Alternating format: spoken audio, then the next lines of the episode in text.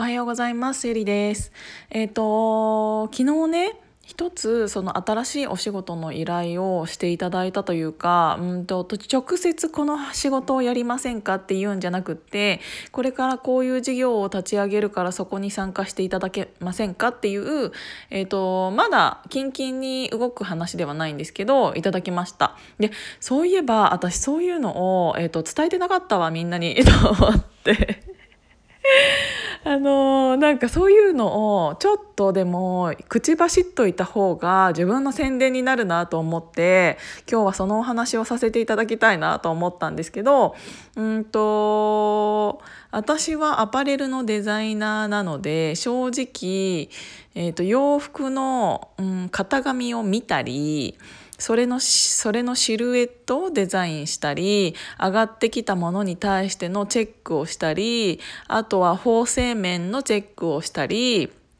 うん。でデザインとか素材のうんおすすめのものを形を作ってお客さんに提案してそのブランドで売っていただくように提案したりっていう、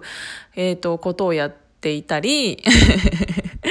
あとはその洋服が出来上がるまでに生産管理という業務もあってこの生地、うん、この形はこの工場で揚げた方がいいなっていうなんか工場にもいろんななんか種類があるんですよ。ここはブラウスが得意な工場ここはコートが得意な工場ここはなんか編み物が得意な工場とか全然違くって分野が。なのでお客さんの、うんとお客様の系統に合わせてもここの工場はカジュアル系が得意な工場こっちは綺麗系が得意な工場とかいろんな得意分野があるのでお客さんのブランドさんとかにとかアイテムに合わせてそれだったらここの工場がいいなっていうのがあるある程度しめあの絞られてきてその中でも納期が合うところ。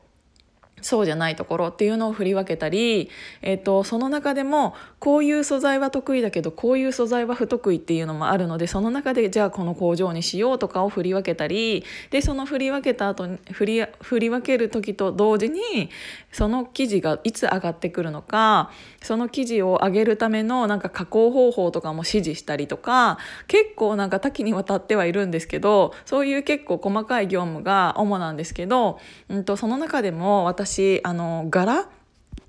あの T, T シャツだったりあと花柄うんジョーゼット系のなんか総柄プリントをされているものの柄も作ることは私はできてなぜかというと,、うんとね、やっぱりこの前もちょっと友達とお話ししていて思ったんですけど例えば T シャツのロゴ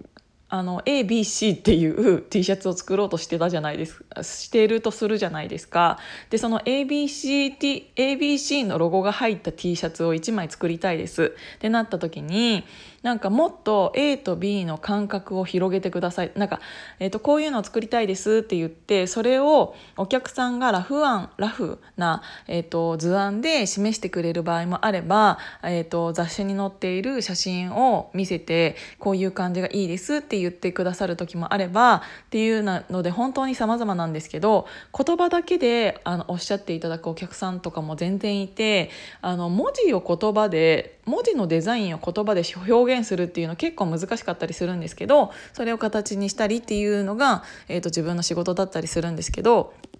なんか普通であれば、えーと、グラフィックデザイナーさんっていうのはいらっしゃるので、えーとその人に投げたり投げたらいいかもしれないんだけど、えっと、間に入っている私たちが結局お客さんの意図をちゃんと吸収できなければ私たちはそのグラフィックデザイナーさんたちにあのお伝えすることもできないんですよね。ってなったら私がある程度の作業ができちゃった方が早いんですよ。なんか例えば、えっと A と B の感覚をもうちょっと広げたいとか。でもそのもうちょっとってお客さんの言うもうちょっとと私が感じるもうちょっととあのそれを伝えた時のグラフィッカーが、えーと、思うもうちょっとって全然違うじゃないですか。もうちょっとって何ミリですかみたいな。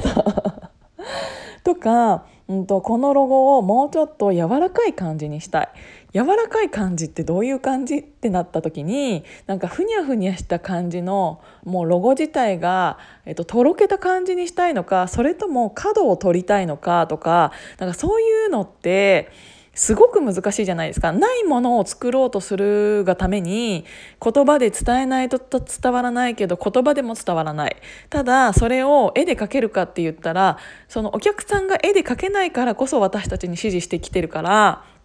うんと、それっていうのがすごく難しくて。であのそういうのを、えーと、間に入ってグラフィックの人に伝えるっていうのってこの時間めちゃめちゃ無駄だなと思って。あの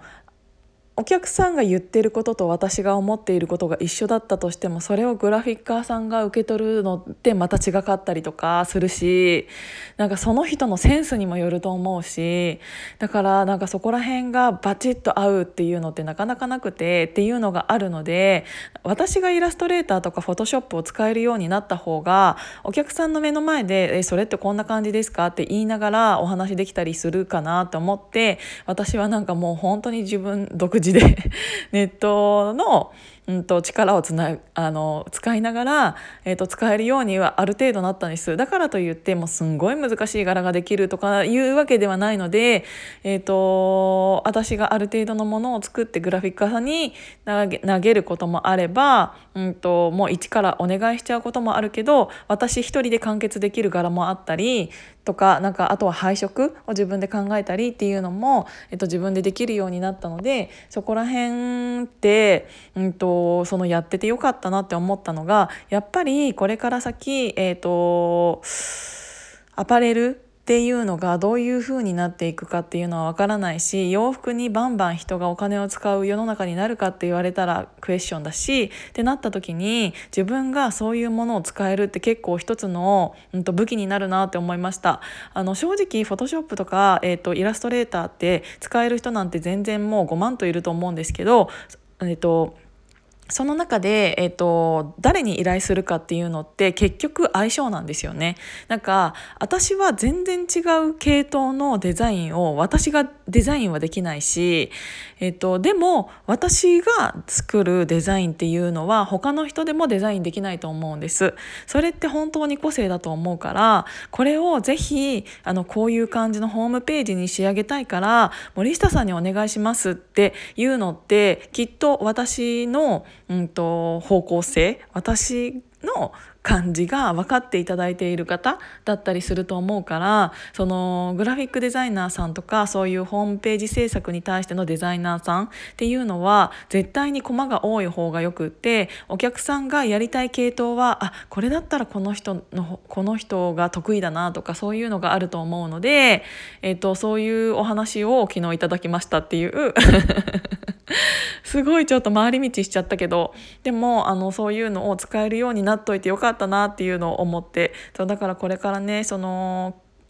国からね助成金が出るじゃないですか。200万円までだっけ？であの自分たあの実質0円で自分たちのホームページが作れるようになるなっているので、えーと、そういう助成金とかをちゃんと使えればえっ、ー、とあのなんて言うんだろう。自分たちの名刺代わりじゃないけどあのなんかこれから潰れていってしまう会社はたくさんあったと思うけどこれから、えーと、法人としてや新しく立ち上げる法人さんっていうのもたくさんその分いらっしゃると思っているのでそういう時のホームページ作りっていうのに自分の力が少しでも役立てればいいなと思って今日話をしました。なんか私がさなんかこういうのをちゃんと喋っておくことによってああの人なんかそういえばできた気も気がするっていう時があるかもしれないじゃん。だからちゃんと自分の営業ここでもしとこうかなと思ってせっかくこんなにいろいろ聞いていただいてる方がいらっしゃるので。なのでなんか名刺のデザインとかあとなんかそのホームページのデザインとかうんとなんか結構そういうものクラフト系のデザインとかもしててるよっていうのを伝えとこうと思ってでそれを昨日その人にお話ししたら、うん、とそういうお話をいただきましたっていうお話なんです。でなんか作っといてよかったなと思ったのが私リピリピっていうアパレルブランドをやったじゃないですか。それのホームページがあるのでなんかそれを作っとくことによって私のそのイメージっていうのがそのホームページを見たらある程度わかるのでなんかそれだけじゃないけどねあの方向性は。でもなんかこういうセンスの人なんだなっていうのは見たらわかると思うのでなんかそういうのも作っといてよかったなって思ったっていうお話でした。今日も聞いていただいてありがとうございました。じゃあお仕事いってらっしゃい。